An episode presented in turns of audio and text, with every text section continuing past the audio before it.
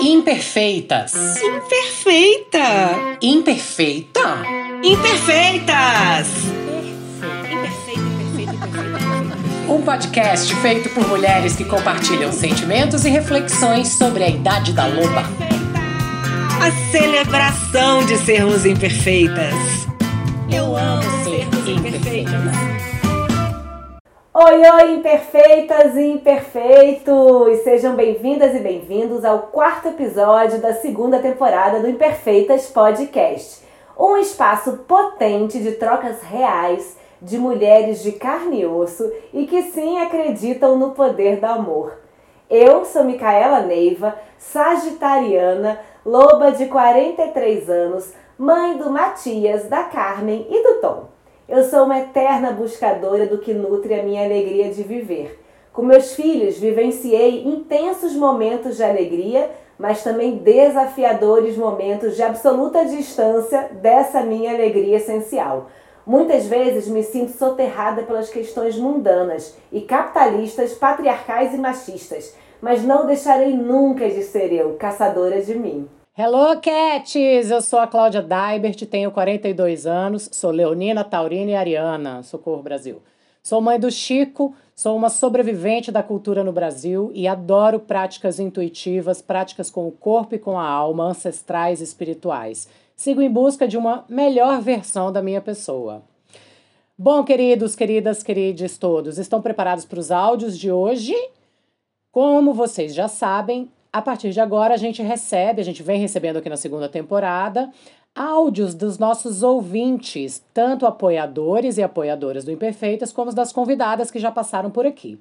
Portanto, se você ainda não está nos apoiando, entra no nosso Instagram, imperfeitaspodcast, que lá tem todas as informações de como nos apoiar.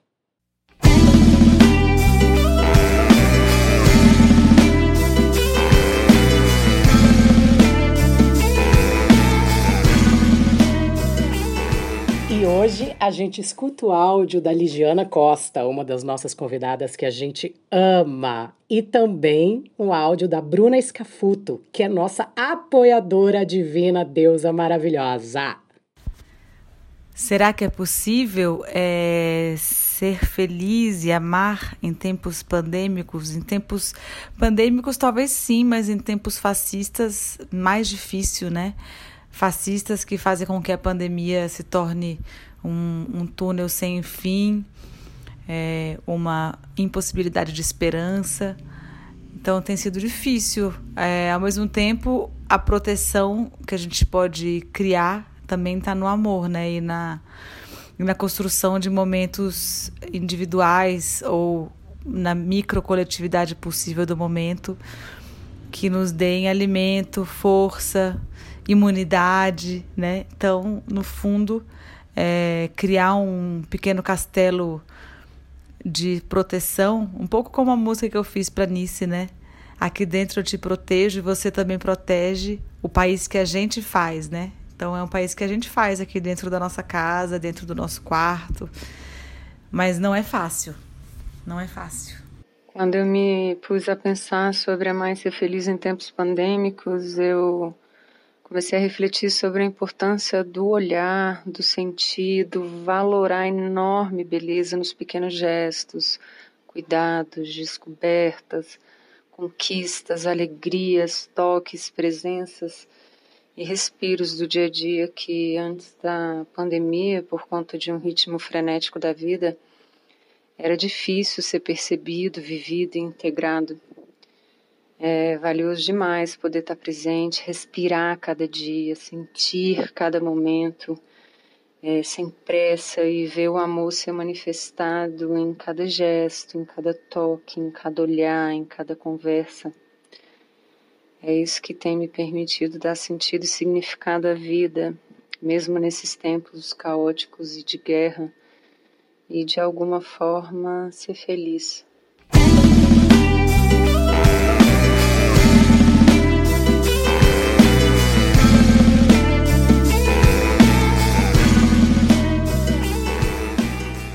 Gente, nossa convidada de hoje é escorpiana, tem 36 anos, é mãe do Bento, apaixonada pela vida, ama novas descobertas, experiências, conhecer lugares e pessoas novas e ama a natureza. Para ela, tudo é possível. Atua para expandir a consciência individual e coletiva. Inspira pessoas a viverem com mais leveza, abundância e significado, através de práticas como a meditação, resposta do relaxamento, redução de estresse, bem-estar e mindset positivo. Hoje, ela é Integrative Health Coach, falei certo? Tá hum. E praticante de Mind Body Medicine. Formou-se na Unifest em Mindfulness Básico e em Comunicação Social com certificado da Miami Ed School, além de outras formações em Harvard e Nova York. Morou em Austin e na Califórnia, aperfeiçoando seu estilo de vida. Praticante convicta de meditação, yoga, reiki e teta healing recebemos essa deusa, Mariana Rocha. Seja bem-vinda. Muito obrigada, meninas, por me terem aqui. É uma honra poder partilhar um pouco com vocês sobre o tema principal, amor, e um pouco até da minha trajetória. É, muita gratidão. Ah, Mari, a gente que agradece, estamos de fato muito gratas por você ter topado. Mari, nesses tempos em que estamos vivendo, sentimos uma necessidade enorme de falar do que importa o amor e as coisas boas que permeiam nossas relações. Então, o nosso tema de hoje é amar e ser feliz em tempos pandêmicos. Como? Você tem alguma resposta para isso, Mari? Olha, é, Cláudia, uma coisa que eu, eu busco sempre, né, quando eu falo até é, de mindset positivo, de o que eu acredito que tudo é possível, isso é uma crença mesmo que eu trago na minha vida, principalmente veio da minha mãe, da família da minha mãe, de como ela foi criada, dentro já de grandes desafios na vida, né? Eu acho que a pandemia, de uma certa forma, é um grande desafio coletivo que a gente vive na atualidade. E uma forma que eu vejo de enxergar como o amor, né, são de algumas maneiras, na verdade. É, uma delas é quando a gente ressignifica o que acontece na nossa vida para um olhar de crescimento, oportunidade e, e, encarar que tudo é possível. Então, como eu pego essa situação, é, hoje a pandemia, que é um acontecimento coletivo e individual né, na vida de cada um, cada pessoa está vivendo de uma forma, o que eu pude observar, é, tanto com pessoas que eu atendo, um, grupos, família, é, cada um está com um desafio independente da doença em si, né, da pandemia em si, parece que tudo aconteceu junto.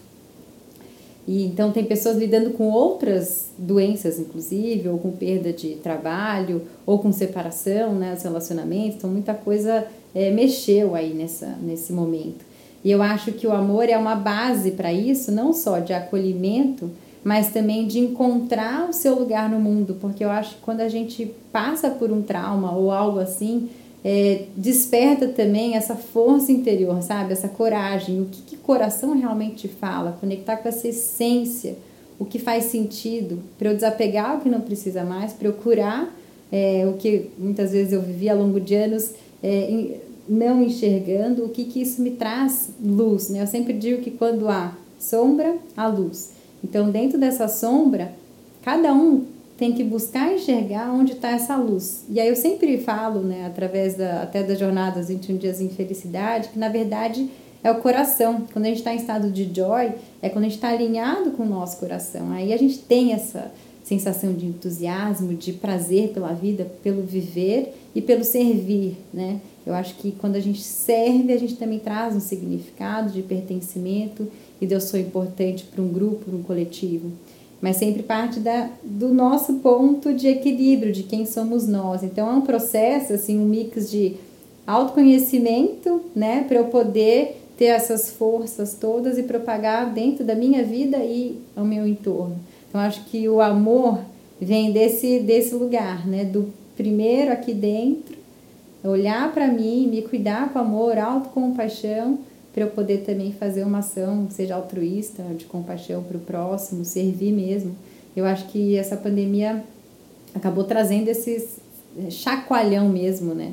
Então, muitas pessoas ressignificaram o trabalho, não por escolha, muitas vezes, né? Então, tem aquela frase pelo amor ou pela dor, mas muitas vezes é a dor que leva ao amor. Na verdade, eu sempre acredito é. que é para um, por um bem maior. Então, verdade. Então, essa é a minha crença, né? Do que eu falei para vocês. Tudo é possível, é sempre algo para o bem. Então, é uma crença de aprimoramento pessoal, de evolução. Então, quando eu arregaço as mangas, pego isso para mim, por mais difícil e doloroso que seja, é uma forma de encarar, enxergar e buscar força dentro do peito, né?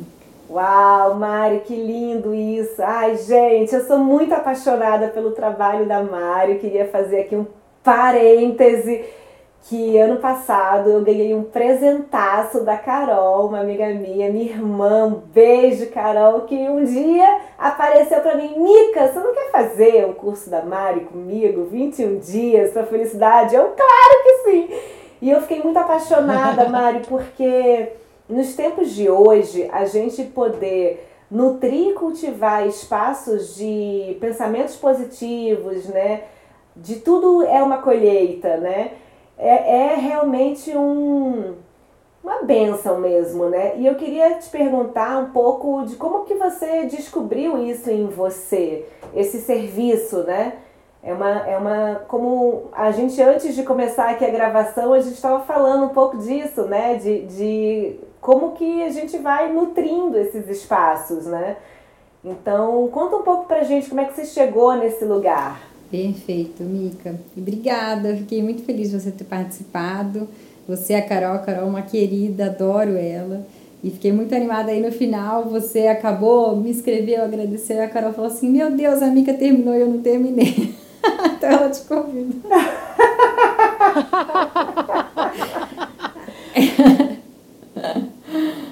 ah, depois ela fez de novo, até. Convidei ela para fazer de novo.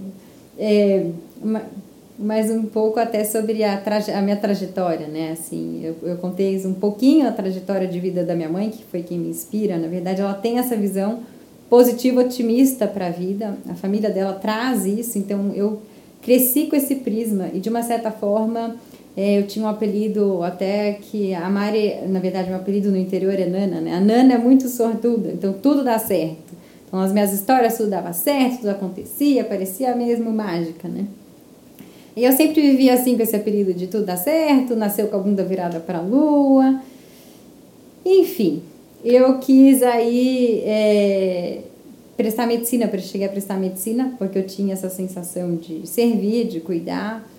E naquela, naquele momento né, de vestibular que a gente está muito decidido, eu acho que a maioria das pessoas está muito convicta do que quer, tem certeza absoluta. O que a gente vai ser na vida, né? E eu, eu passei por um processo de. Ah, é, com uma, uma, uma, psicóloga até, ela da, do colégio, tudo, que ela direcionava, ajudava a direcionar. E ela falou assim: você é muito comunicativa, né? Então vejo uma veia muito forte. E as sincronicidades da vida, eu estava fazendo esse acompanhamento, a gente tinha a Semana do Saco Cheio, eu conheci uma turma que fazia comunicação. Eu falei, nossa, que interessante, eu não tinha ainda pesquisado, buscado sobre, no final, eu fui fazer comunicação, sempre gostei de esporte, de saúde mesmo. Então, eu falava que ia trabalhar com comunicação, focado em esporte e tal, saúde. No final das contas, como eu fui depois morar fora, porque também eu sempre gostei de escrever desde pequena, eu subi em cima da árvore na frente da minha casa, gostava de escrever, falava que eu ia ser escritora é, quando era pequenininha, e ainda tenho esse sonho. Comecei um livro, ainda nada, não lancei nada, mas ele já tá, já comecei a escrever. Então, acho que essas veias da comunicação, da escrita, né, que daí eu fui morar fora pela redação, que eu era é, da área de criação de agência, e aí eu fui morar em diferentes lugares, né, fui morar em Madrid, fui morar em Hamburgo, Paris, estava estudando e trabalhando em agências de publicidade, trabalhei nas maiores agências de publicidade do mundo, nos Estados Unidos, ah, na, em Boulder, na Crispin, depois fui para Nova York e fui construindo essa carreira linda na área de criação. E aí eu sempre contava as minhas histórias, né? então os perrengues que eu passava quando eu ia contar a história eram sempre, nossa, tudo deu certo, né? Que sorte. E quando eu fiz uma pausa, eu estou fazendo um longo story short para vocês. Quando eu fiz uma pausa em Austin, que eu estava esperando um, um visto, né? Eu tinha terminado toda a formação que eu fiz, é, os estágios, e aí eu estava esperando o meu visto.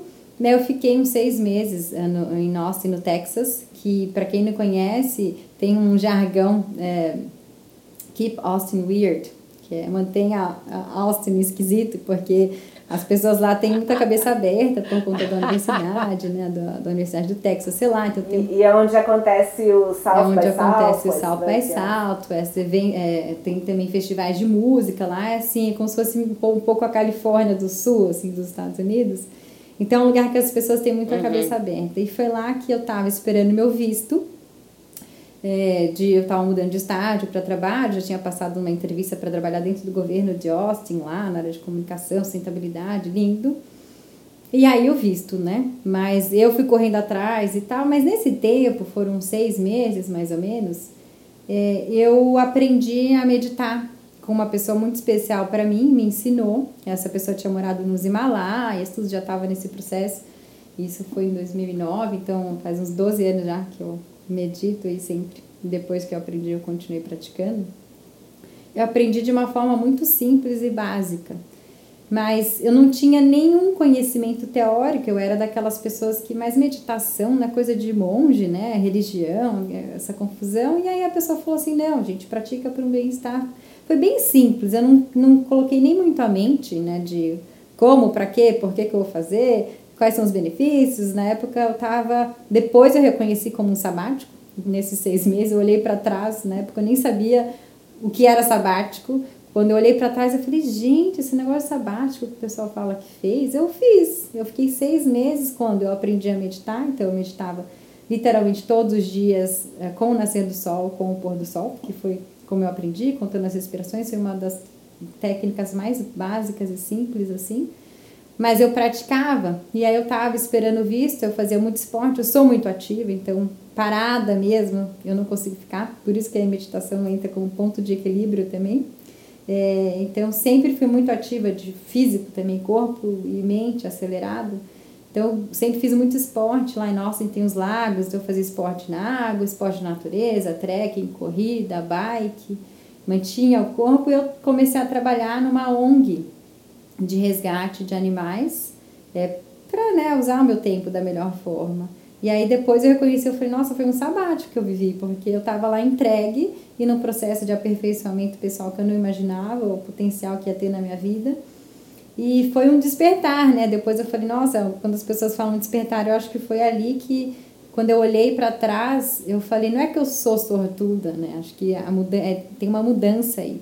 Na verdade, sempre foi uma escolha inconsciente, né? Que é, eu acho que a meditação trouxe essa consciência para mim de falar, não, eram escolhas que eu fazia de contar a história é, de uma forma positiva, por mais que tenha sido um perrengue, né? E depois eu fui estudando mais sobre psicologia positiva, então é a, diferença do growth mindset, que é o, o mindset de crescimento, de aprendizado, com o fixed mindset, aquele mindset mais fixo, fechado. Então eu identifiquei que, na verdade, eu tinha mais essa tendência para esse growth mindset, por isso que tudo parecia dar certo. Na verdade, foi uma forma de trazer mais consciência para uma maneira de vida que eu já tinha. E isso facilitou eu encarar melhor até os próximos desafios que eu tive na vida, com mais conhecimento mesmo e consciência. E aí fiz até a minha mudança né? mesmo de, de, de carreira para servir mais as pessoas com isso. Então foi uma forma, depois que eu voltei para o Brasil, eu continuei trabalhando até com comunicação, mas eu já sentia que não era mais só isso, né? Foi, né? Em agradecimento eu cresci demais profissionalmente, pessoalmente, porque passei por culturas diferentes, cresci muito mesmo, assim, de abrir a cabeça e aceitação, processo de, de entender o próximo, né? Imagina da Alemanha, Espanha, França, que foi, foram os países que eu fui passando, é tão diferente do Brasil, né? Dos Estados Unidos também. Então, quando eu voltei, eu comecei a voltar a conectar com a medicina. Eu falei, acho que agora eu vou prestar medicina. E aí comecei a tatear esse mundo da medicina, nutrição. E aí eu saí do mundo de agência e comecei a resgatar a prática de meditação, porque quando eu voltei para agência, trabalhar em agência no Brasil, na área de criação, para quem não conhece o mercado, é um mercado que as pessoas realmente não prezam muito a qualidade de vida, né? A gente trabalha de madrugada. Muito é, pesado, é, né? é uma rotina ah, é horrível. insana é. mesmo, assim, de é, trabalha feriado, fim de semana, é você vive pelo trabalho. Não tem não limite. Tem né? limite. Né? É assim, seis da tarde na sexta-feira, criação inteira aqui no final de semana. Então, putz, mas eu tinha uma viagem marcada. Ah, mas esquece essa viagem. Quantas vezes isso não aconteceu? É. De feriado, viagens. É. E esse nunca foi o meu estilo de vida. Então, eu nunca me via como uma diretora de criação lá na frente. Então, eu comecei a me questionar. Tinha amigos, colegas que iam propositalmente, às vezes não precisava ir para a agência, mas no final de semana eles iam para poder produzir mais para premiação, para Cane, que é super importante dentro do mercado, né? Os prêmios, até para o seu nome, para, enfim, crescer dentro da carreira. E aí eu comecei a questionar, falei, ah, esse não faz sentido o meu caminho, eu preciso, eu quero fazer algo que eu possa servir, auxiliar, ajudar as pessoas. E aí eu comecei a desenvolver o Quero Harmonia, que foi minha empresa, que é de comunicação, na época foi para trazer mais comunicação e informação sobre esse mundo que eu tinha acabado de descobrir, né, de meditação. E quanto mais eu pesquisava, mais encantada eu ficava com os estudos por trás. É, a medicina integrativa, que eu fui parar dentro do, do Hospital Albert Einstein para poder aprender mais, que eles já tinham começado a atuar com a medicina integrativa no Brasil.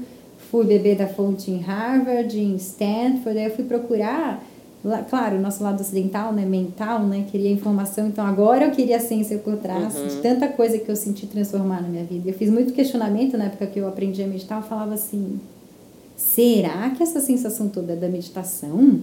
Né, eu comecei a questionar porque eu senti é, na minha vida muitas transformações e foi através da meditação. Então, é, por isso que a meditação veio muito forte para mim e eu acho que é uma ferramenta e cada vez mais a ciência traz, né? Eu acho interessante essa união da ciência, da saúde, com a espiritualidade também, com as tradições milenares, porque no Ocidente Super. a gente, de uma certa forma, precisa dessas validações e acho que também é um, um, uma ajuda pro para o lado também oriental de ter essas validações e fortalecer esse crescimento das, e propagação dessas informações tão importantes para todos, eu vejo assim, né? Então foi nesse processo que eu comecei a falar, eu preciso trabalhar para servir. Então eu comecei através da comunicação mesmo, então escrevendo sobre, pesquisando para propagar para mais gente e ver o que estava sendo já feito no Brasil, através do Quero Harmonia. Então Comecei a criar eventos também para trazer mais gente para esse estilo de vida, eventos que trazem meditação. É um evento até que a gente chamava de Mindful Triathlon, um triatlon consciente, que é, é caminhada, corrida, a pessoa escolhe o ritmo, yoga e meditação, esse era triatlon. E o propósito não era de competição, então não tinha um ganhador no final, é, o, o propósito era de cooperação, de trazer mais gente. Então quem já pratica, já pratica traz que familiares, lindo. amigos para praticar junto com a gente através da comunicação também. E aí eu conheci uma das formações que eu uso, que é o Integrative Health Coach, uh, que é um ano de formação, é uma escola de Nova York. E aí me, me apresentaram, falaram, nossa, você fala tanto de bem-estar, de viver, viver bem, né? Buscando saúde, ponto de equilíbrio. Tem essa formação muito interessante na hora é, eu costumo seguir muito o meu coração, então acho que através da meditação a gente começa a fazer uma sintonia fina, né, da mente com o coração, e a intuição não, não passa mais por entre os dedos. Bateu, eu já, já identifico. Então, quando me oferecem coisas, eu sintonizo, Uau. faz sentido, eu vou. Então, não é difícil para mim, igual quando você me convidou. Vamos, na hora eu já. Vamos, eu já sintonizo rápido. Então, quando me ofereceram um curso eu nem fiquei pesquisando muito esse, porque eu pesquiso muito, sabe, essas pessoas, eu tenho um pouco de vício em estudar, em ler, em aprimorar. E aí bateu na hora, eu fiz a formação. Foi um investimento é, maravilhoso para mim. É, graças a Deus, a comunicação me, me permitiu ter esse, esse dinheiro para eu poder ficar um tempo investindo nessa, nessa busca, né? E aí as sincronicidades não pararam de acontecer, de profissionais que eu encontrava, de formações, de lugares no Brasil que eu fui conhecer, também dentro da naturologia. E aí foi a forma que eu comecei a desenhar a minha profissão. Então, eu nem sabia na época também que coaching existia. Acho que a, o conhecimento maior era coaching business, né, de negócio, é, um pouco de vida. E aí uhum, a entrada de sim. health coach, quando eu comecei a fazer a formação, era uma coisa super nova.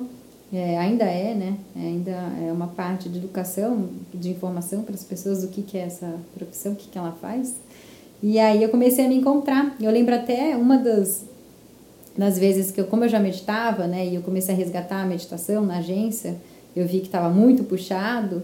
eu tinha meus cristais na mesa, eu ficava ouvindo música de passarinhos, cachoeiras. Aí os meus amigos passavam atrás de mim da, da agência e falavam, gente, você tá ouvindo passarinho? Porque né, às vezes dá para ouvir. E eu ficava ouvindo passarinho, eu lembro até que um, um dos, um dos uh, redatores sêniores lá estava com problema, enfim, na, familiar dele, sentou, começou a conversar comigo. E eu falei um monte de coisa que eu tinha aprendido de meditação, um pouco de espiritualidade, né, da vida assim, vivendo fora, de aceitação e tal, tal, tal. E ele ficou aliviado. E eu lembro que depois daquela conversa, quando eu fui para casa, eu falei: "Nossa, eu queria fazer algo que eu ajudasse assim as pessoas, mexesse as pessoas. Foi, né? um, foi um marco, assim, É. essa conversa. Foi uma conversa tão despretensiosa, mas ela, para mim, depois foi um marco que foi essa sensação que eu tive quando eu tava com ele, que eu queria levar para mais gente. Então, resumindo, assim, long story,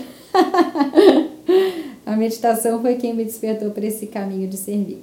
Mari, maravilhosa, assim, eu acho tão lindo ver isso, porque quando você fala da consciência, né, de quando se toma consciência das coisas, como tudo fica muito mais simples, mesmo as coisas mais complexas, né?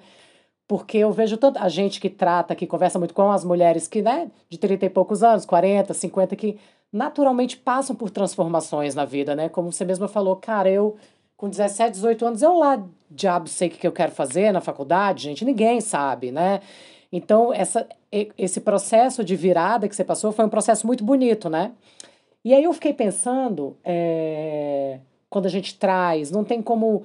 Acho que eu e a Mica a gente evitou muito, a gente não falou muito. O, o Imperfeita surgiu na pandemia com a vontade de, dessa troca, né, entre mulheres, entre mulheres maduras, entre mulheres sobre todos os aspectos. Mas eu acho que de uma certa forma a gente sempre evitou, né, amiga, assim, chegar muito nesse tema. Quer dizer, a gente sempre falou mal do Bolsonaro, sempre, né?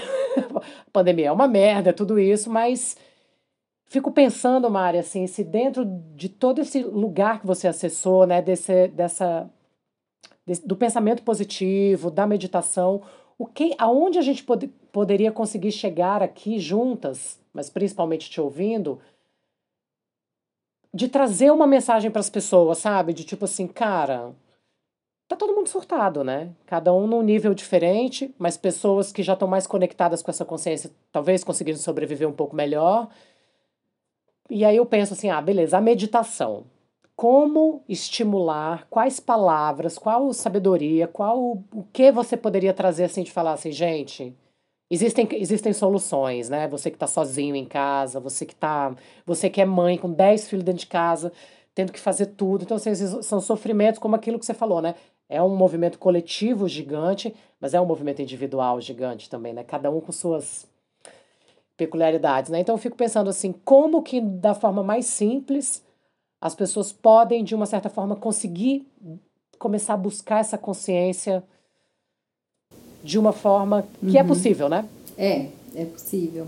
Ah, o primeiro passo, Cláudia, eu sempre falo, é a pessoa querer mudar, né? Não adianta alguém falar, tentar dogmatizar ninguém, que não acontece. É igual aquela, aquela história do drogado, Sim. né? A pessoa só vai buscar ajuda quando ela perceber que precisa de ajuda. Várias pessoas já tentaram falar, mas quando a pessoa realmente sentir, você pode falar, ah, falar, sim. falar, né? Aquela, aquela frase. A necessidade. Também, é, água mole, pedra dura, tanto bate até que fura. Então, muitas pessoas já estão escutando falar sobre meditação, mas não, não decidiram ainda que querem. Então, o primeiro passo é querer mudar, querer transformar. E como tá, estamos no caos, eu acho que acaba gerando também essa necessidade, pelo amor de Deus, qualquer coisa, qualquer coisa serve. É até uma analogia com a. É, é né, quando eu comecei a aprender medicina integrativa, que eu, eu fiz essa analogia, tá? Em medicina integrativa, eu vi no Einstein que o, uhum. uh, eles começavam a atender dentro da oncologia, né, a medicina integrativa, mesmo sendo uma prática para qualquer estágio de, de vida, de, de, de restabelecer a saúde, porque se acessa, facilita você acessar o processo de cura interna. Mas por que estava inicialmente dentro da oncologia, isso é a minha analogia, é porque quando as pessoas buscam tudo, né, sai um pouco do do sou cético, do preconceito, do julgamento e fala, não, eu tô qualquer coisa agora, né? Igual você vê com curas espirituais, já tentei tudo. Ou seja, ou seja, então, é. quando se depara Isso, com a possibilidade também. da morte, ou né? morte ou algum trauma, né, é, forte que a pessoa passou, passa pela vida, é. né? E que, de certa forma, é o que a gente está passando também, né? Essa, essa proximidade com a morte, mesmo talvez você sendo uma pessoa super saudável e a morte de pessoas próximas. Sim. Essa sombra sim. da morte E tá aí causa né? esse assim. desespero, né? Essa, essa, esse estado de urgência, né? De meu Deus, né? E agora? Até, a, até, até muitos ateus falam, meu Deus. é, mas. Ótimo. Mas exatamente. Mas é, voltando um pouquinho sobre então o que fazer, né? Então, o primeiro passo, eu quero, tô te ouvindo, o que, que eu faço? O meu primeiro ponto é respiração. A respiração é um ponto principal em diferentes práticas meditativas, a gente usa como âncora, né? Que dentro de mindfulness a gente chama de âncora, que é onde você direciona o foco da sua atenção. Então, uma das primeiras práticas que eu passo quando eu estou ensinando meditação para meus clientes ou quando eu estou gravando algo é respira. A gente não dá importância para a respiração, né? A gente pensa que a gente vai comer, a gente vê sobre suco verde, a gente vê né, um monte de coisa é, e a gente esquece de pensar sobre a nossa respiração.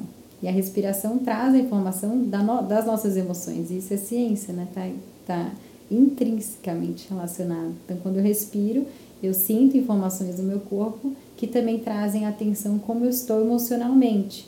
Então, um exemplo básico é quando você foca na sua respiração e você observa que muitas vezes ela pode estar aqui em cima, né? Ela não vai até o umbigo, digamos assim. Quando você inspira e joga, igual um bebezinho respirando, que a barriguinha sobe e desce, que é uma, a gente chama de respiração diafragmática. Muitas vezes, quando você vai focar na respiração, ela está parada, está travada no peito. Isso pode trazer informações que você está ansioso, ou com medo, né? Esse momento de dúvida, incertezas e o padrão respiratório também começa a trazer outras informações musculares, tensão nas costas, para o nosso corpo. Então, quando você traz o foco para a respiração, você começa a entender algumas outras coisas do seu momento, da sua vida. E aí, através da respiração, é também onde você consegue fazer práticas para trazer para o seu ponto de equilíbrio. Uma das práticas, eu posso falar algumas aqui, é, uma delas que eu falo, a respiração consciente, traz para a consciência, respira, conecta com a sua respiração, e aí leva depois essa atenção para a respiração para o momento presente. Não estou pedindo para você nem sentar, nem ir para um lugar especial, não, onde estiver. Respira com consciência. E aí você observa, conecta com o momento presente. A respiração não tem como você conectar com a passada nem com a futura. Ela é tá sempre no presente, né? Então, é, quando você respira, você e olha para sua respiração com atenção, você está no momento presente. Então, te traz o presente, que é o que a gente tem. Que muitas vezes todos esses desequilíbrios também é pela ansiedade, né, da dúvida do que está por vir, é pelo medo, pelo sofrimento, né, do que já passou e se a gente está no presente é quando a gente acessa, aí é, é, também é uma crença minha desse link espiritual, acessa mais essa conversa sua com o seu eu superior ou com a divindade ou com o que você, que a pessoa tenha de crença e acredita. É nesse momento, né, na presença. Então, respiração uhum, consciente sim. seria isso, conecta com o presente. Então, vê as cores, aí você pode usar os seus sentidos até.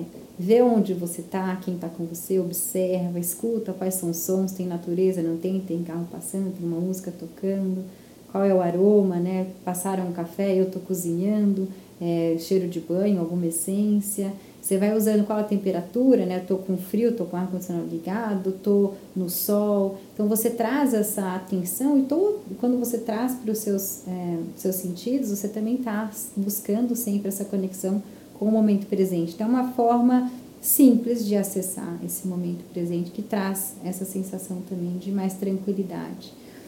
E tem uma técnica que é a resposta do relaxamento, que eu até coloco, é, que a amiga estava na apresentação, que é uma das técnicas que eu aprendi é, em um dos certificados de Harvard pelo uh, Harry Benson Institute e com o próprio Harry Benson, que é um cardiologista da Universidade de Harvard, e aí ele tem esse instituto é, dentro do Massachusetts General Hospital, que é um hospital afiliado de Harvard, né, que é um dos hospitais da Faculdade de Medicina de Harvard. É, eles têm todas essas técnicas que eles chamam de medicina mente-corpo, Mind and Body Medicine. E o que, que ele descobriu, né? Quando a gente começa a falar em mente e corpo, É, primeiro foi, foi Cannon, que ele trouxe, que é um, um, foi um fisiologista, ele trouxe a informação de luta ou fuga, que a gente conhece hoje, talvez as pessoas conheçam, né, que é aquela sensação quando você entra em estresse, estresse agudo, um, um, um, susto, algo que, que traz estresse no seu organismo, você, você depara com a, com a questão de luta ou fuga, né, que pode causar é, até aquela ah, paralisação, ah, né, isso ele começou a identificar dentro do, de começar a fazer estudos relacionando a mente com o nosso corpo. Tempos depois, é, veio um endocrinologista e começou a def definir então o que que esse, essa resposta do estresse que eles chamam, né, traz de informação para o corpo, né, aumenta a pressão arterial, né, o batimento cardíaco, a respiração fica ofegante, então começou a trazer essas informações para o corpo. E aí, anos depois, uns 30 anos depois desse, desse estudo, veio o Dr. Harry Benson, que é que eu tive a honra de ter aula, que tem toda essa, essa formação, é, trouxe a resposta do relaxamento. E o que, que é então? É como a gente leva o nosso. Porque a, a resposta do estresse ela é involuntária, né? Então isso que a gente sente é involuntário, né? É, não é que eu escolhi, eu senti. Agora a resposta do relaxamento é um, um estado voluntário. Eu escolho entrar nessa resposta de relaxamento e ela traz, me começa a me trazer para a homeostase, que é o nosso ponto de equilíbrio interno do nosso corpo biológico mesmo. E, e aí, Pelo amor de Deus, como é que faz isso? Eu quero saber. Então, eu vou passar uma, essa técnica. Então, são algumas, né? Dentre elas tem a meditação, uma das principais, a prática de yoga, tai chi, qigong. É, e aí, dentro da, do qigong, e tem dentro da a, visualização. Então, a gente fez algumas, né, Mica, dentro das meditações, a gente faz visualização também. Então, essas técnicas você voluntariamente começa a, de uma certa forma, ser o antídoto com o estresse, né? Porque a gente está em estresse agudo, crônico, né? O famoso burnout do momento também. Então, é uma forma de você usar essas, essas ferramentas, essas técnicas, para te trazer de volta para o ponto de equilíbrio. E aí, Relaxation Response, a sugestão, dá um exemplo dessa técnica que ele, que ele estudou, que foi que ele comprovou há anos, e é muito simples. Que a Cláudia falou, pelo amor de Deus, essa é muito simples. Eu até fiz uma, um ao vivo essa semana passando essa técnica. Eu falei, gente, todo mundo precisa. Último, um dos últimos livros dele é a, a Revolução do Relaxamento, pelo relaxamento. Que, o que, que é? A sugestão é fazer uma prática pela manhã que você, ao acordar, vai ao banheiro, faz sua higienização, toma um banho, se troca, e antes do café da manhã, você senta de 10 a 15 minutos é, no, em algum lugar que você queira, né? Se mantenha com o corpo confortável, de uma forma relaxada. E aí você começa a levar atenção para sua respiração. E aí são duas coisas importantes. Você respira, sempre estou confortável. E aí vem a repetição. Esse é o foco é, atencional que a gente coloca, não é o foco na respiração, tá? Porque normalmente quando a gente fala mindfulness, atenção plena, a gente usa a respiração como âncora. Nesse a gente usa uma repetição e ele explica das diferentes tradições religiosas, né, que usam, ah, pode ser uma reza, pode ser uma Ave Maria, pode ser um mantra, pode ser uma palavra que você escolha como paz, calma, tranquilidade, pode ser uma frase é, sou feliz, sou tranquilo, minha vida está calma. Você escolhe o que você quer repetir, mas você coloca repetição. Né? E diferentes tradições também trazem é, movimento. Verbalmente, Mari, verbalmente, falando. E você assim. pode mentalizar a cada exalação. Então você escolhe uma palavra, uma frase, isso que eu falei, e aí você vai repetir. Então, quando você inspira, na sua exalação, você repete a palavra. Pode ser, pode verbalizar, tá. ou pode você começar a entrar só no mental. Então, você faz esse processo de repetição e eles sugerem de 10 a 20 minutos. Nos estudos, eles colocaram as pessoas para fazer 20 minutos. É, no período da manhã, pode ser indicado, se você quiser também repetir no período da tarde. Normalmente, as práticas, até as milenares, né? A sugestão são duas vezes por dia mas é claro, eu sempre falo para quem está começando também, o tempo que você tiver, começa com cinco minutos e faz. E aí a sugestão é fechar os olhos, entrar nesse estado, se colocar lá, então a, através dessa repetição, da respiração. Ele não sugere colocar timer, Então ele fala: deixa um relógio que você dá uma espiada. Ah, eu ia perguntar isso. eu ia perguntar isso. Posso botar um alarme? Ele fala: dá um pique, assim, Não. dá uma. Olha. Porque com a prática, isso assim, quanto mais você pratica, você começa a chegar nos seus 20 minutos sozinho. Então, é até uma forma de você experimentar, Cláudia. Assim, Legal. quando você começa a praticar, você já sabe que chegou nos, nos 20 minutos. Mas é claro, com prática, e o que eles trazem é, é, de comprovação, quanto mais você faz essa prática, mais você colhe os benefícios e mais você já sente os benefícios dessa redução de estresse no organismo. Então, é, eles estudaram daí pessoas que já estavam fazendo a prática por anos. Então, não é só uma, duas vezes, mas quanto mais você fizer, melhor você vai se sentindo e acessando esse estado. E Mari, assim, é, quando a gente quer conversar, né, como a gente desenvolve, né, possibilidades de amar e ser feliz em tempos pandêmicos, a gente está claramente falando de um período das nossas vidas, né, todos nós, em que estamos sobrecarregados, né, porque quem tem filhos, já por exemplo em idades escolares, fazendo aquela lida né, de, de equilíbrio do trabalho com as aulas online, o estresse interno. Então, enfim, é, e, e o que eu amo muito assim do seu trabalho, do que você traz, né, da, da tua, do que você inspira, você sempre traz a ciência. Então, é, existe uma ciência por trás dos bons hábitos. E como que a gente consegue, né, assim, pra gente, quer dizer que pra gente conseguir se conectar, né, com amar e ser feliz, isso significa muito a gente estar conectada com a gente mesmo, né? E existe, eu não sei se é uma coisa muito ocidental, né, essa dificuldade de, de criar disciplina, né, de criar rotina, se, se isso vem desde a nossa educação, né, em que não somos educados, quem, quem vai atrás né, de, de criar essas rotinas normalmente é por uma busca muito individual, né, e não por uma educação assim de sociedade, né, e eu tô divagando aqui um pouco sobre tudo isso porque você veio e trouxe a força do hábito, né? Então, assim, você está claramente falando de que essas práticas elas exigem, né? Elas necessitam de hábito, de rotina, de dia a dia, para ser para essa construção funcionar. A gente está falando de estudos e então é tudo isso, os, os tempos que a gente está que a gente está vivendo hoje nos trazem para dentro, né? A gente está literalmente dentro de casa. Então, é de que forma realmente a gente pode se nutrir mais dessa ciência, né? É, é uma escolha, eu gostei muito quando você trouxe assim também, né? Como a gente às vezes está tão inconsciente que não percebe que são escolhas. Olhar o copo meio vazio é uma escolha, olhar o copo meio cheio é uma escolha. E, e assim a gente também, a gente está desconectado desse lugar também, né? De saber as escolhas do, do dia a dia.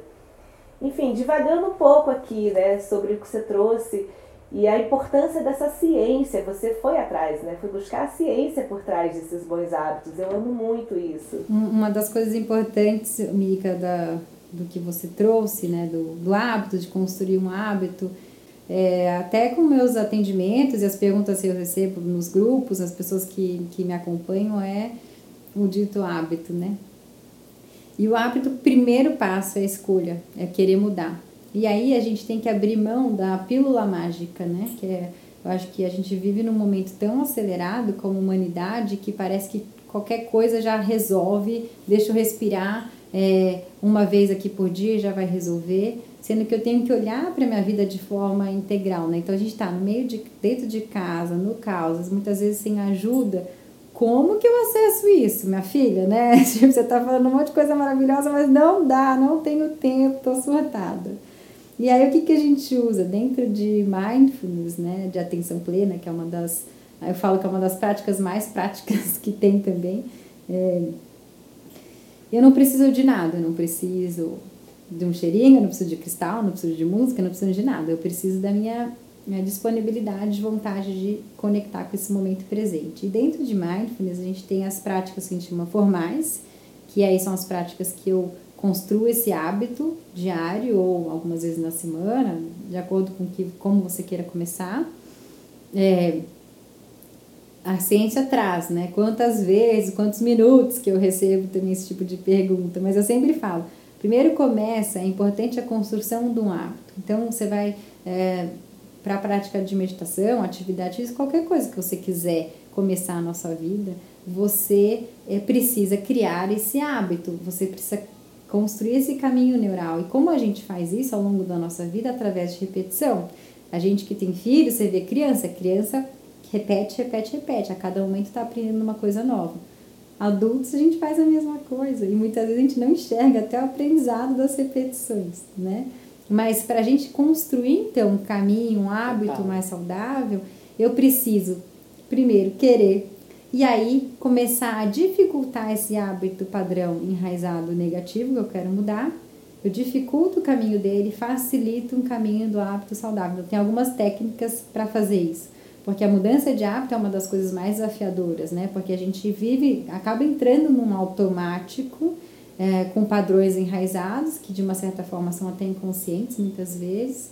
Agora, quando eu quero mudar, eu preciso realmente escolher e organizar mesmo para fazer essa mudança acontecer. Então, o primeiro passo é encontra nossa rotina, que eu passo pro, nos meus atendimentos, encontra nossa rotina quando? Pode ser um minuto, cinco minutos, mas quando? Você vai começar. Então é importante você, ah, eu quero começar de manhã, mas eu nem acordo cedo ainda. Então antes até de você praticar, comece a acordar no horário que você quer.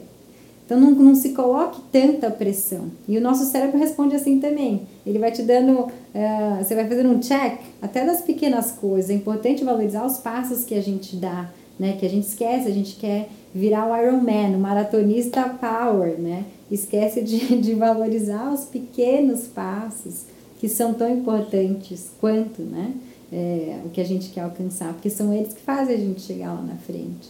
Então, quando você começa a direcionar essa atenção para, ok, para minha rotina, o que, que eu tenho hoje? Estou no caos, ah, eu tenho um minuto, então é nesse um minuto que eu vou trabalhar hoje. Então, você começa também a trabalhar esse olhar positivo. O que, que eu tenho de oportunidade? Né? Porque se eu ficar reclamando, não vai, não vai te levar a lugar nenhum. Então, escolhi que eu quero mudar, começa a olhar dentro da minha rotina hoje, não precisa ser o ideal que eu entenda como ideal. Eu sempre construo até, né? Com os meus clientes eu falo, vamos construir a rotina ideal. Qual seria ela? Ótimo, estamos aqui. Então a gente vai começar a construir um caminho para a gente chegar nessa ideal, né? E se um dia você tem o seu dia ideal, que bom, mas se esse dia ideal acordou e não deu o primeiro horário, como a gente consegue também ser flexível e trabalhar dentro do processo de gentileza, entender o seu momento naquele dia. Não é de conformismo, é diferente, mas é de se entender. E muitas vezes, por exemplo, ah, eu me prontifiquei a fazer 30 minutos de atividade física é, às 6 da manhã, acordei às 6 e meia, não deu, perdi esse tempo. Em qual outro momento eu consigo incluir algo que eu queira mexer o meu corpo, que eu sei que para mim isso é importante, né? Por N razões. Ah, eu posso fazer outras práticas, por exemplo, com 5 minutos, 10 minutos, que existem, né? Ah, como uma tabata. Então, tem diferentes práticas. Ah, hoje mesmo, antes da nossa, da nossa gravação, eu fiz saudação ao sol. Eu sempre faço atividade física e para mim a saudação ao sol é uma prática de yoga que me ajuda ah, a alinhar, a ficar centrado. Então você começa a, nesse processo, e é sempre um processo de autoconhecimento com o que você já tem, né? Quais são os conhecimentos que você já tem, é, sem querer é, abraçar o mundo da noite para o dia, né? Então você vai usando o que você já tem e você vai aprimorando. É um caminho de aprimoramento pessoal, né? Então cada dia eu sou melhor do que eu fui ontem. Quando você trabalha com essa crença também, vai te dando essa força para manter em tração e facilitando né, a, a, a inclusão desses novos hábitos e uma das técnicas até, quando eu falo mindfulness, eu falo duas coisas que eu acho importante. Mindfulness, que a gente tem então essa prática formal que eu falei. Então, encontra um horário para você fazer todo dia, começa duas vezes na semana, três, não sei. Escolhe e vê como, o que é possível hoje, né? E aí depois você vai construindo um caminho para onde você quer chegar. Quero meditar todos os dias. Então a gente constrói até lá, dentro das práticas formais. E o que a gente tem também dentro de mindfulness são as práticas informais, né? Que eu acho essas são muito importantes também, porque trazem toda essa sensação da prática formal para momentos corriqueiros, como tomar um banho.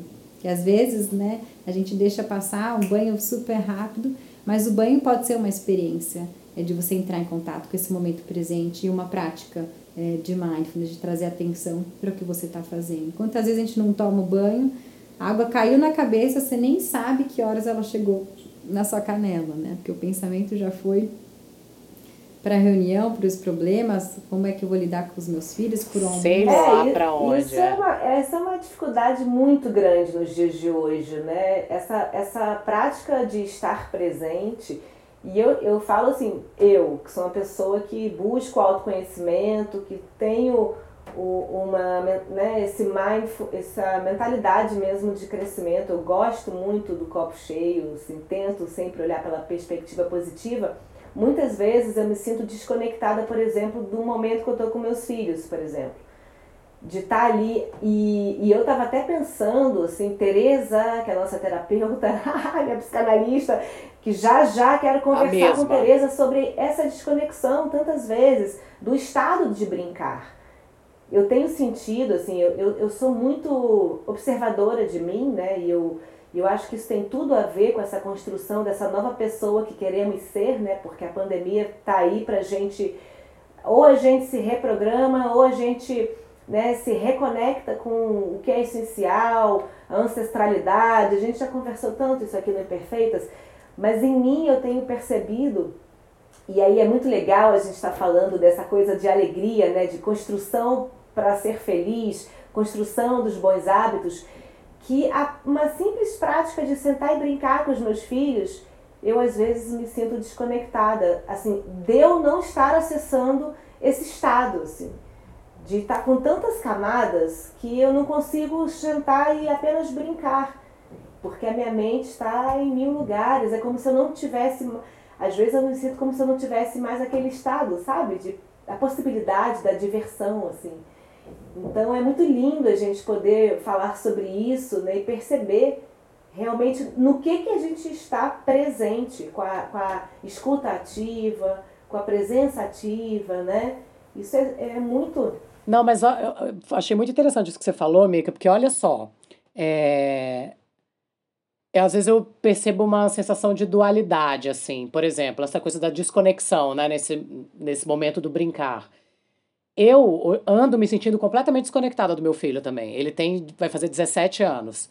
E eu fico tentando buscar momentos que a gente faça coisas juntas que, que os dois gostem. Porque é aí que eu quero chegar no lugar. É, eu devo respeitar o meu sentir, e aí tem a ver com a minha intuição. Eu sou uma pessoa muito intuitiva. Eu tenho esse acesso muito rápido também, assim como a Mari falou. É, a, a yoga, yoga, é o lugar que eu. Meu corpo pede, assim. Quando eu começo a entrar num lugar meio assim, eu, cara, vou fazer uma prática agora. E aí eu viro outra pessoa. E aí pode ser meia hora, pode ser 40, pode ser 10 minutos, pode ser o que for. Mas eu entro num certo conflito, e aí vamos ver se a Mari consegue dar uma luz, que é eu faço o que eu sinto que eu devo e quero fazer, ou eu faço e sim, e faço o que o outro quer que eu faça. Entendeu? Então, assim, às vezes eu não tô com a menor vontade de interagir com ele e aí ele vem demandando. E aí eu entro num conflito interno que é, ai, caralho, que saco, só queria ficar aqui agora terminando de ler meu livro e vou ter que levantar e fazer uma pipoca. Sabe? E aí vou lá e faço. Tá, tudo bem, tem a coisa da. Mas peraí, eu não tenho crianças de 6 anos que minha amiga tem. Eu tenho um ser humano que vai fazer 17 anos. Entende? Olha, eu já tô virando terapia, né, Mari? Não, mas, mas assim, olha, essa coisa várias do, do... coisas vieram à tona com a troca com Mas você. faz sentido, faz sentido, tá. É, esse ponto do seu filho, eu me lembrei de uma conversa que eu tive com o professor Marcos Rojo, é um professor maravilhoso de yoga, acho que é um dos professores aqui do Brasil mais reconhecidos até, Hatha Yoga. E, e ele, a gente estava falando sobre estilo de vida consciente e tudo, e ele trouxe uma coisa que é, não é porque a gente quer ter um estilo de vida consciente ou com felicidade que a gente só faz o que a gente gosta. A gente faz também o que a gente sabe que é certo, né? Então ele dá um exemplo: a mãe na madrugada para amamentar o filho. Ela quer levantar, acordar e ir lá amamentar? Jamais. Talvez alguns momentos, mas olha, gente, dormir. a privação de sono realmente. É, então, é. judia. Mas é, ela faz porque ela sabe que é certo. Então ele trouxe esse insight que eu achei sutil. Então aí é uma reflexão, ah, Cláudia, de- na sua vida mesmo, né? Se esse momento é como se fosse um amamentar ou se também tem. é, são escolhas mesmo, né? Então às vezes você pode ceder algumas vezes e outras não, mas aí você entende, começa a entender qual que é o mais essencial. E aí você faz a sintonia fina com a intuição, né? Dessa entrega é, de, de tempo, de disponibilidade. É que eu acho que eu entrei num movimento de me reconectar comigo mesma, de empoderamento. E aí é me colocar em primeiro E lugar. aí, sabe uma coisa que eu penso? Desculpa te interromper, mas me veio agora também, quando você fala isso. Não, por é, favor, fala. Mas isso é tudo reflexão, tá? Não é que é um direcionamento faça isso. Mas a reflexão que vem é quando a gente começa a se aperfeiçoar, até em religião, né? Assim, vem as tentações, né? Então é a prova, te colocam à prova, né? Então, realmente você quer se empoderar ou você vai abrir mão agora e vai fazer a pipoca? É, aí entra também um lado de procrastinação, né? Que a gente às vezes se sa- sabota, se boicota.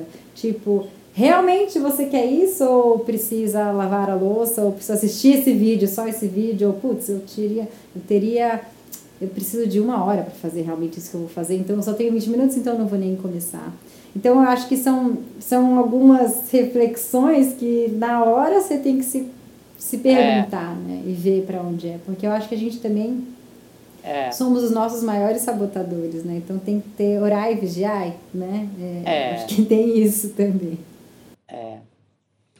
Mas é que eu acho que essa, essas sensações, elas ficaram muito mais evidentes na pandemia.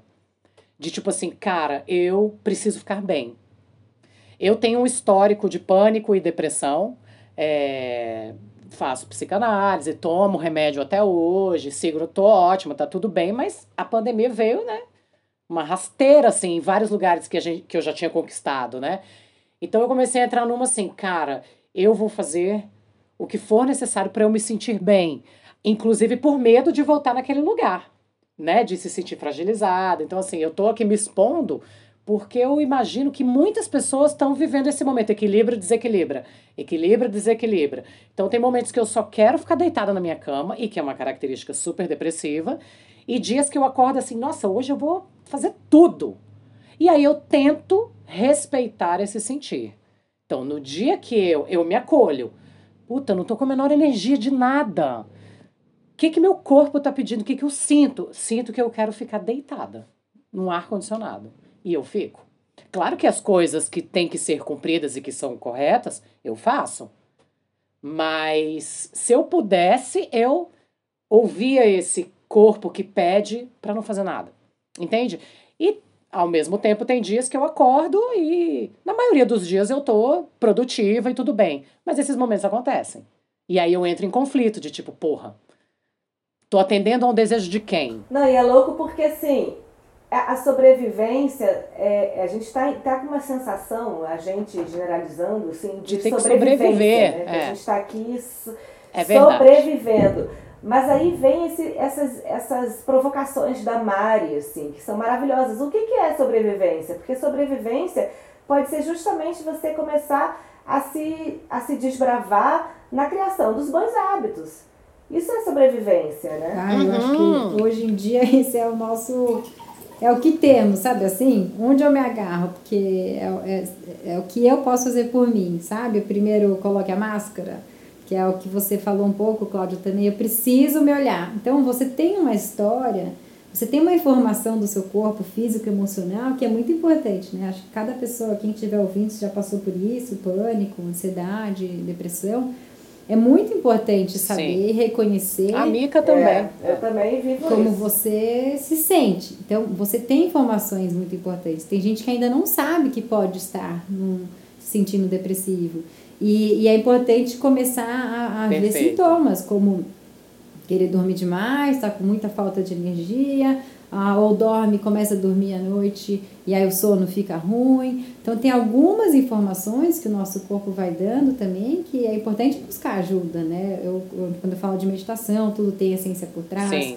É, atividade física, trabalhos é, científicos para ansiedade, depressão, mas sempre com um profissional por trás. Então você já tem uma pessoa, você já tem um medicamento, já tem um acompanhamento e é Sim, um processo sim. de autoconhecimento, desenvolvimento, de experimentação também, né? Do que é real hoje ou não.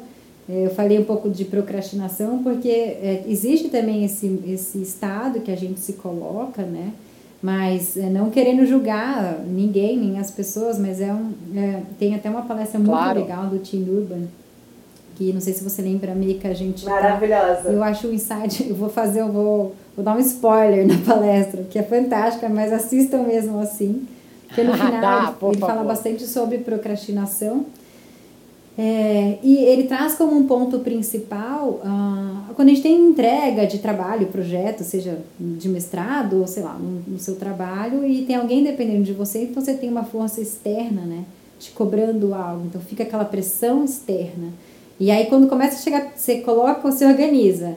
Ah, seis meses, ah, tem tanto tempo para fazer. Começa, três meses, ainda não fez metade. Bom, organiza de novo o tempo. Há um mês, putz, não fiz ainda. Organiza aquele conteúdo de seis meses para um mês. E você vai entregar, virar uma noite para poder fazer tudo que era para você ter feito em seis meses. E você faz isso, quem não reconhece muitos momentos assim, né? Mas você faz, você entrega. Opa! Agora, o que ele traz como insight, que eu acho bem interessante, é aí que eu gosto de pontuar para as pessoas, é quando a gente tem esse monstrinho externo, né, que é essa pressão, esse, essa, ah, esse, esse prazo, esse limite, de alguma forma me impulsiona a concluir. Agora, quando sou eu mesmo, algo para mim, quando a gente fala em estilo de vida, em mudança comportamental, né, é, é, a gente tem uma palavra em inglês que chama accountability, né, de você pegar as rédeas da sua vida para fazer acontecer. Né? E, e, normalmente, até o trabalho que eu faço, eu sirvo como essa pressão, que na verdade muita coisa a gente já sabe como, o que deveria fazer, mas não sabe como fazer, né? se, se manter, que é o que a gente estava falando de hábito, de rotina. Então, na, ele fala assim: é, todos nós somos procrastinadores. Olha para todas as áreas da sua vida e você vai encontrar qual área você está procrastinando. E infelizmente a maioria delas, porque é onde está só a gente com a gente, é na área da saúde, de estilo de vida, de buscar esse, esse ponto de equilíbrio. É, então, nesse ponto, eu acho importante trazer atenção, né? O que, que eu posso fazer, onde eu estou, onde eu estou me sabotando, né? Deixando para depois. E claro, com sintomas, tem que buscar ajuda com certeza. É, é, explodir os casos, né? De desequilíbrio é, mental, É. emocional. Então, tem que buscar ajuda sim.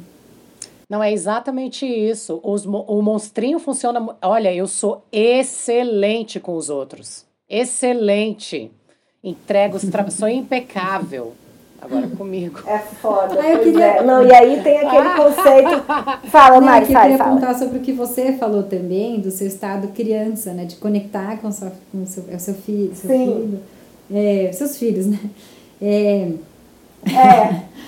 é, me, lembrou, me lembrei de uma, uma palestra fantástica. Como eu gosto de estudar, gente, eu, ve- eu sou tipo referências, né? Eu começo a conversar na família. ah, tem que ver isso, tem que ler aquilo. Mas vale a pena para quem estiver escutando vocês depois. Mas esse estado de, de criança, de conectar com brincar, dentro dos fundamentos de mindfulness, um dos pilares é o olhar é, de, de aprendiz, o olhar de uma criança, esse olhar curioso de uma coisa nova, muito incrível, nunca vi na vida, eu estou explorando pela primeira vez algo. Na, na técnica de atenção plena, você usa isso para o momento presente. Então, você está cortando uma batata, você está ali cortando aquela batata e foca, porque é diferente da batata que você cortou ontem. Naquele momento é completamente diferente. Né? Então, traz esse, esse olhar bem, de uma certa forma, curioso, até lúdico para a situação. E aí me lembrou a palestra da, da Rhonda Rhimes, que ela foi, não sei se vocês já ouviram falar, ela escreveu, é, Sonda Rhimes, falei Rhonda, é, Shonda Rhimes, ela escreveu o, algumas séries super famosas de TV, né?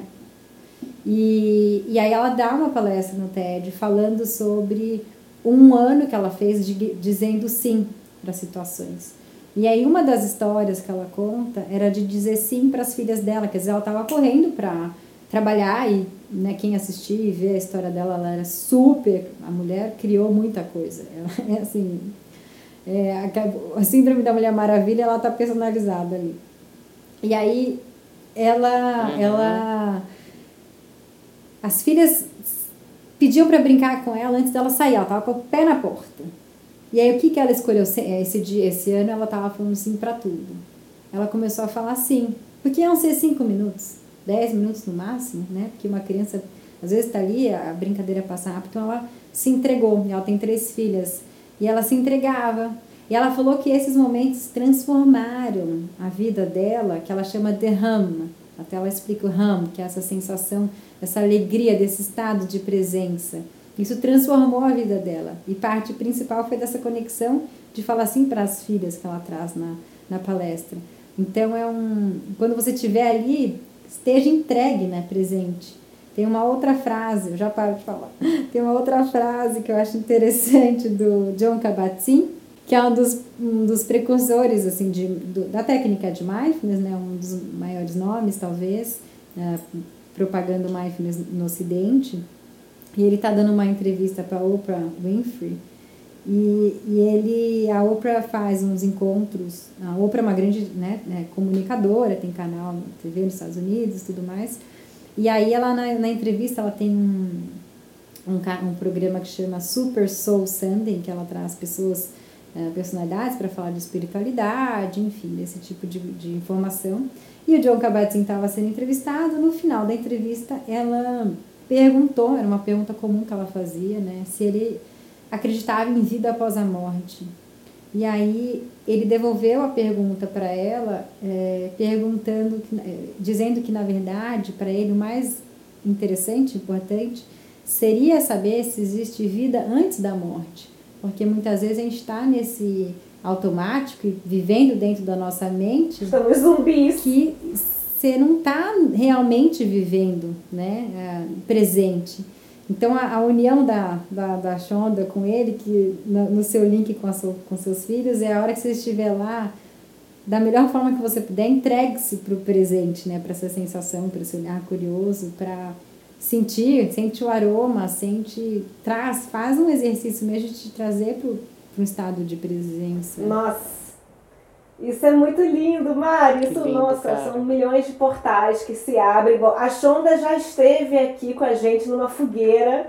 não lembro agora quem foi que trouxe ela para uma fogueira, mas um, um livro dela. Lembra, Claudinha, do, da Shonda Rhimes? Lembro. E não, eu Sim. fiquei pensando mil coisas agora, porque aí você abre todo um portal, né, gente? Assim, até do capitalismo, do sistema que a gente vive da, de quem é que quem foi essa maldita criatura que inventou horário comercial, né? Que isso é tão antibiológico. E, e é muito lindo você imaginar que. Os homens! Foi um homem, com certeza! Foram os homens! Queima os homens! Não, e, e assim, é, essa, essa coisa né, que você trouxe, assim, ah, um ano dizendo sim, né? Como que a gente é submetido aos nãos, né? É muito impressionante não, não, não, não em tudo, né? E eu sou muito assim metalinguística. Eu vou abrindo, abrindo, abrindo, abrindo e depois eu vou costurando, costurando, costurando. Mas quando eu fico, quando eu fico me ouvindo aqui nos depois os imperfeitos, eu, gente, eu abro um milhão de portais. Mas enfim, o que eu queria trazer aqui, porque eu acho que vale a gente comentar, é que a partir desses sims, a partir do estar presente, tem aí um, um, um conceito que é o do FIB, né, da felicidade interna bruta, que, que se contrapõe ao PIB, né, da economia. E é muito lindo que eu acho o FIB, porque ele traz todas as coisas de bem-estar psicológico, saúde num sentido mais amplo possível, não só a saúde individual, mas as políticas públicas para nos tornarem seres saudáveis, o uso do tempo, o uso do tempo é uma das coisas que eu acho que mais tem a ver com o que a gente está conversando aqui, né? Que uso que a gente faz do tempo. Tem uma coisa que eles falam em vitalidade comunitária, são todos conceitos assim para a construção do FIB. E vitalidade comunitária também é outro aspecto. O que, que significa né, a gente ter uma vitalidade comunitária? Significa todos nós, seres individuais, estarmos conectados conosco, com o que nos, nos torna seres é, alegres, seres é, que escolhem, conscientes, conscientes, né? Exatamente. Aí vem educação, cultura, meio ambiente. Mas é muito bonito assim a gente ver que isso tudo tem muita importância. Tá aí o mundo ruindo porque andou, seguiu trilhando por caminhos opostos, né? A, a esse que a gente pode é, realmente construir. E, e a, só para finalizar minha fala, a Élica Takimoto, que foi nossa convidada da última, do último Imperfeitos, ela no final da nossa conversa, ela trouxe isso, de que a gente sempre pode reconstruir. Então, é, e eu me sinto uma uma ativista assim dessa reconstrução, né? E Mari, você é a mestra dessa reconstrução humana aqui planetária. Imagina, meu, eu passo porque eu falo os ensinamentos, né? A gente tem que sempre praticar. Eu falo I walk the talk, então eu tô sempre colocando em prática aqui, né? Todos nós, eu acho que é você pega um senso de autorresponsabilidade, né? Então, eu não, eu não consigo passar por outro que eu não faço, que eu não sinto, que eu não um, um experimento. Eu acho que é importante Sim. esse processo de transformação. E quando você tem, e isso é uma coisa importante também, quando você acessa algo, uma informação que seja importante, que propague, ensine, né, é, para as pessoas ao seu redor, esse senso de comunidade, né, é, não só de conhecimento, mas é do servir do que você puder, souber. É, é, sobre essa vitalidade que você trouxe, na, da, de todos nós estarmos unidos, é um dos estudos mais longos feitos em felicidade, acho que está há 80 anos foi feito um estudo por Harvard, e uma das conclusões principais são os relacionamentos humanos. Da mesma forma que a gente precisa beber, comer, respirar, né, gente? A gente precisa se conectar e viver em comunidade, assim, essas trocas são muito importantes. Então, quando a gente vê, ah, apontando o dedo mesmo, hoje em dia, tudo que está acontecendo na política, eu não sou, eu não entro em debates, eu não sou da dualidade assim nesse sentido, a gente vive em dualidade, eu sei, mas eu não entro nos debates da, de para cá e para lá. Eu acho mais importante onde está o meu servir e como eu posso contribuir então para aprimorar todos juntos, porque acho que assim a gente vai de uma forma coletiva, né? A gente saiu da era de peixes agora, é, e a gente está entrando na área de aquário, né, que é o coletivo mesmo. Então, é o poder que cada um de nós tem para transformar. E quando a gente aponta muito o dedo, a gente perde uma energia grandiosa do que eu posso atuar, do que eu posso fazer para servir, né? Então, quando eu falo em prisma positivo, mindset positivo, eu não falo pra gente colocar um óculos cor-de-rosa e achar que tá tudo lindo, maravilhoso, né? Eu acho que a gente tem que entender onde a gente está, aceitar o nosso momento, nosso processo, nosso luto, nosso sofrimento, o que, que a gente está vivendo, entender a situação e enxergar como eu posso contribuir. Porque eu não posso abraçar o mundo, né? É, a gente gostaria de fazer tudo, mas existem alguns limites e, e uma das coisas importantes é encontrar onde você está hoje e o que está dentro do seu âmbito, do seu círculo, aonde você coloca a sua ação para transformar. Aquela frase de Gandhi é muito bonita, né? Seja a mudança que você quer ver no mundo. E quando a gente atua realmente, partindo dessa verdade de cada um, que cada um de nós tem, eu acredito muito que somos seres individuais, únicos para servir mesmo. Não é à toa cada um tem uma digital só, né?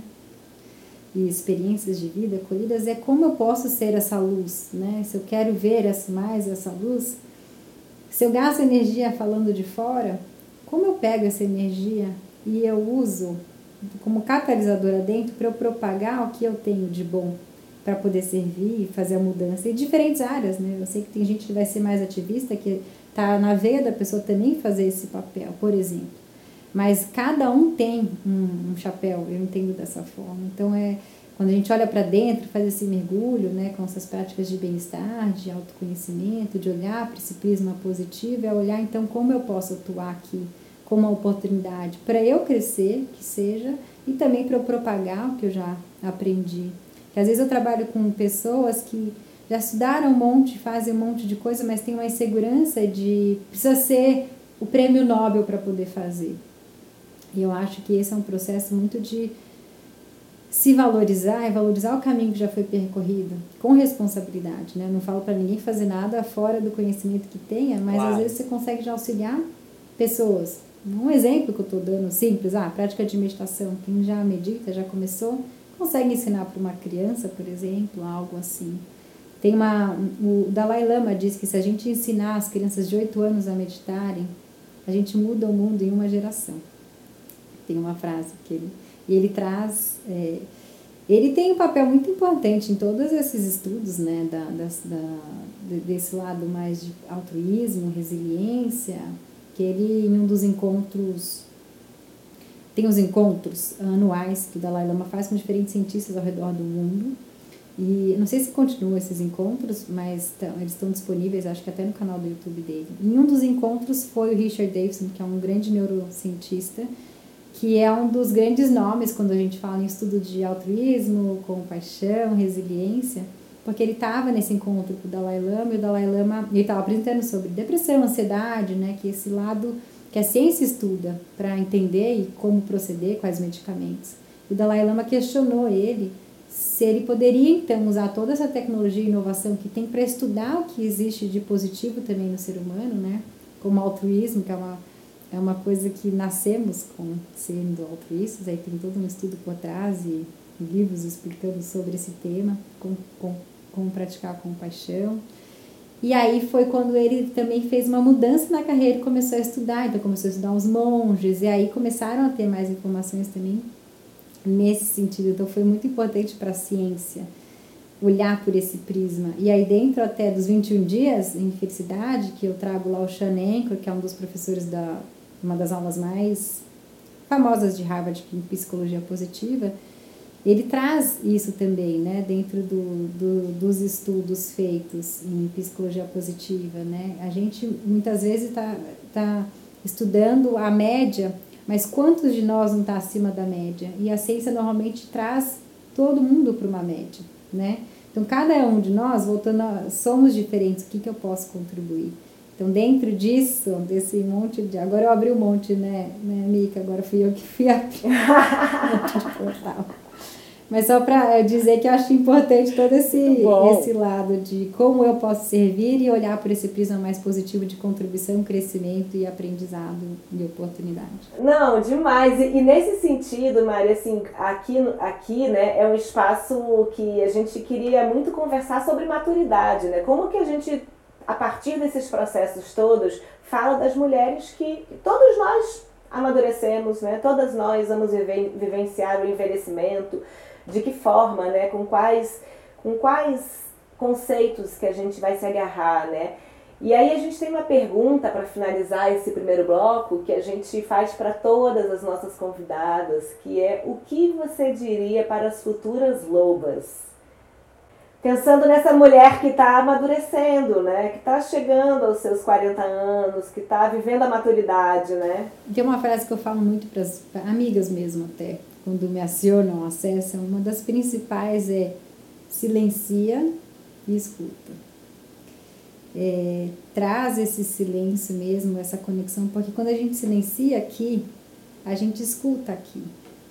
E esse é o caminho. Então, é uma frase uma vez eu escrevi é, siga a sua intuição. Nada mais é do que o caminho do seu coração. Então, é silencia para você conseguir escutar ele batendo aqui dentro. Eu acho que esse é um grande poder que a gente tem de acessar. E como mulheres, a gente tem talvez um caminho um pouquinho mais lapidado já para acessar ah, com essa conexão. Maravilhosa. Que lindo, Mari. Eu aproveito então esse coração esse caminho do coração que acende o fogo da nossa fogueira. Tem nada a ver. Mas é que coração para mim remete ao fogo. Sim, super. Interessante, né? É, mas tem a ver, né? Então eu vou chamar o quadro na fogueira. Uh!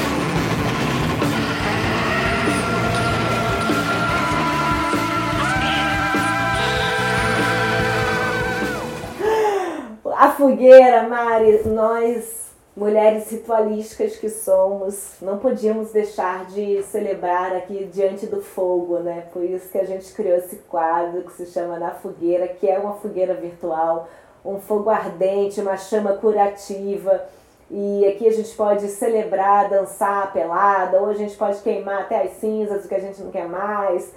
E te pergunto o que, que você trouxe para esse fogo.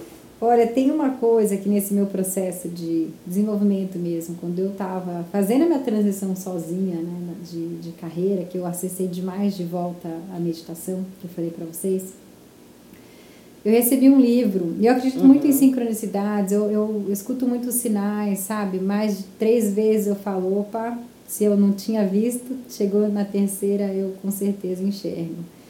É, que às vezes a gente duvida né, da nossa intuição na primeira, e quando a gente duvida se chegou na terceira, não duvide mais, talvez até um conselho. E aí me chegou um livro pela minha mãe, é, e eu estava mais em casa, tudo, e chegou um livro de uma moça que trabalhava com ela, falou, nossa, esse livro é muito legal, é, leia. E minha mãe pegou o livro e pensou em mim, e ela me presenteou com o livro. E aquele livro, eu fiz, daí eu fiz um processo. Eu li o livro e fiz todo o processo do livro, que é como se você estivesse sendo atendido pela mulher, pela senhora. O nome dela é Louise El Rey, eu não sei se vocês já ouviram falar. Um dos livros mais famosos dela é Você Pode Curar a Sua Vida. E antes de eu saber até na fogueira direitinho o que era, o tema, tudo do amor, é, eu li e eu falei, nossa, livro, né? Esse é um livro que eu propago, é um livro que eu presenteio, assim, todo mundo eu presenteio com esse livro. Meus clientes, a gente usa esse livro, é, homens e mulheres. É, foi escrito por uma mulher. Eu até trouxe ele aqui. E o básico, o básico Oba. que ela traz. Essa aqui é uma edição super nova. A capa original é um coração só colorido, tem a capa é bem antigo ela, o que, que ela traz como principal? É, você pode curar sua vida como? Amando a si mesmo. Então, o principal do trabalho é o alto amor, é olhar para você, é se cuidar, se amar. Então, eu acho importante quando a gente fala de tudo isso né, que a gente falou, a gente tá, tem que estar tá bem para propagar o bem. Né? Até quando a Cláudia trouxe do Estado, que eu trouxe outra reflexão em cima, é importante sintonizar onde realmente eu estou bem, porque às vezes naquela hora fica deitado mesmo, né? Fica deitado. Então esse processo de amor, de alto amor, é um processo de autocompaixão, de conhecimento. É uma das frases, né, que você, acho que é na Bíblia, né? É, ame, um dos mandamentos, né? É, ame ao próximo como a ti mesmo.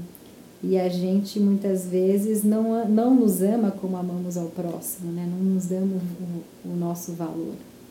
Então, acho que esse livro aqui, para mim, é um livro para fogueira, para a gente propagar ainda mais essa mensagem de amor e se olhar com Perfeito. um carinho. Eu queria até ler, se eu puder falar, não sei o Amei. tempo, mas tem uma Lindo. frase dele que eu gosto. Sim, fala. Do primeiro capítulo. Eu vou ler então. Na infinidade da vida onde estou, tudo é perfeito, pleno e completo. No entanto, a vida está sempre mudando. Não existe começo nem fim, somente um constante ciclar e reciclar de substância e experiências. A vida nunca está emperrada, estática ou rançosa, pois cada momento é sempre novo e fresco. Eu sou uno com o poder que me criou, e esse poder me deu o poder de criar minhas próprias circunstâncias. Regozijo-me no conhecimento de que tenho o poder de minha própria mente para usar de qualquer forma que eu escolher. Cada momento da vida é um novo ponto de começo à medida que nos afastamos do velho. Esse momento é um novo ponto de começo para mim, bem aqui e agora mesmo. Tudo está bem no meu mundo. Lindo! Lindo! Muito lindo! Nossa, lindo! Ela, ela traz lindo. uma.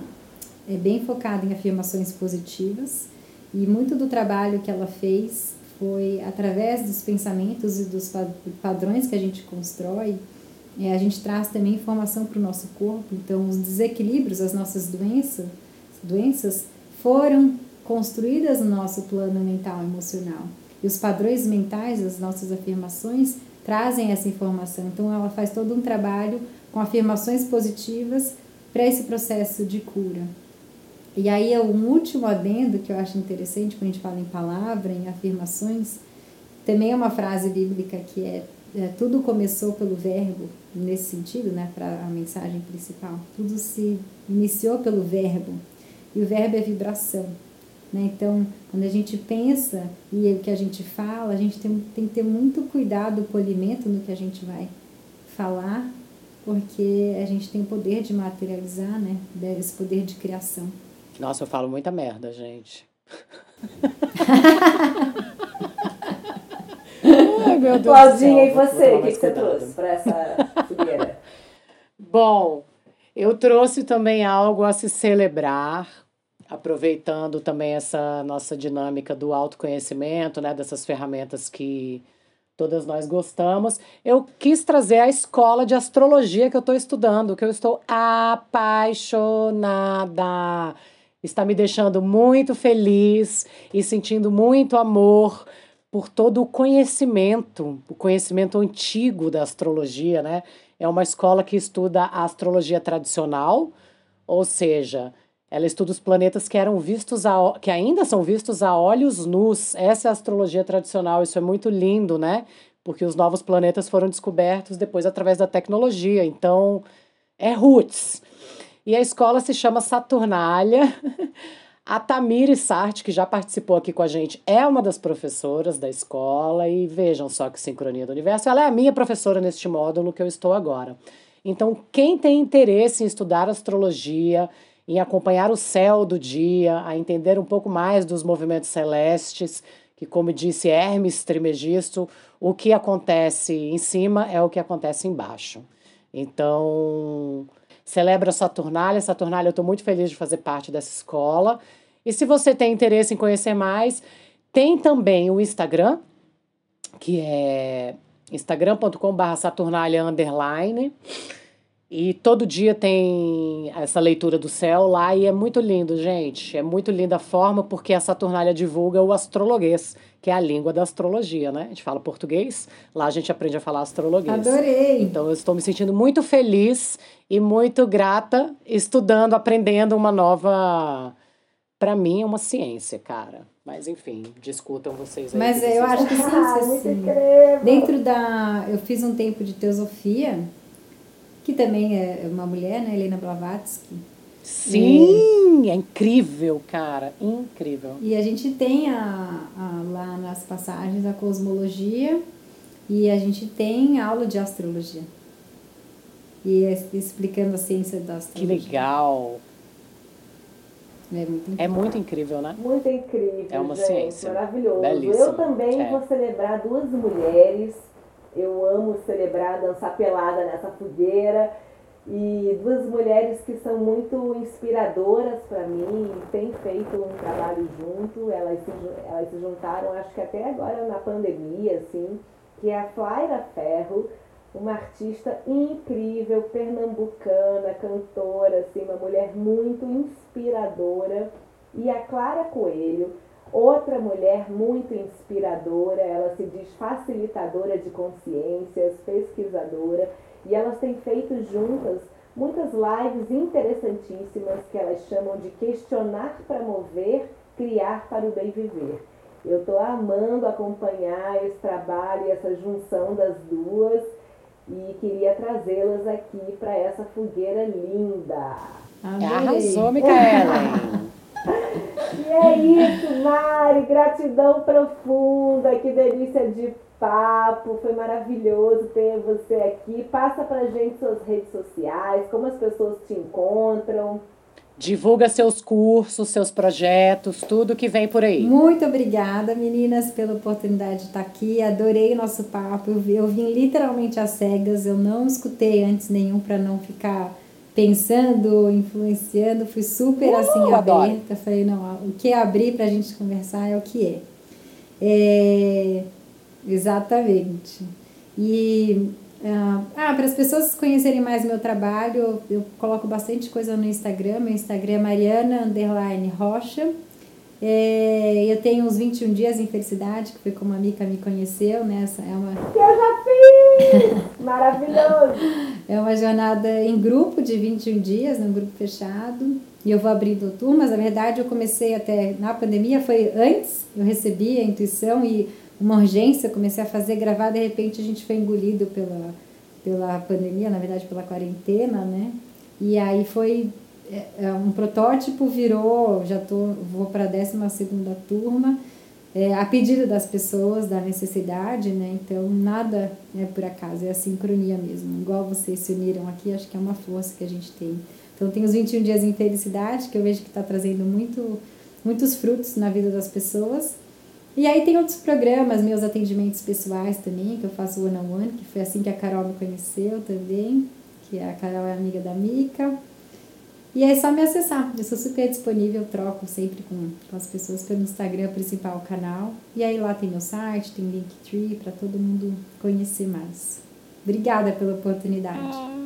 Mari, a gente que agradece, agradece a sua intuição que, que que vibrou para que a gente estivesse juntas aqui também. Bom, muito grata a todos e todas e todas que nos ouviram. Mari, a gente termina sempre de uma mesma forma, que às vezes você pode, que as pessoas às vezes acham ridícula, mas a gente não tá nem aí, que é a gente uiva juntas. Ah, muito bom! É no então 3 eu vou contar. É no 3. é no 3. Aqui é tudo no 3. Eu vou contar. A, a, gente pode mudar isso também, né? No 4. Ó, dessa vez eu vou contar até 4 tá e a gente tá uiva, tá? Então vai. 1, 2, 3, 4 e.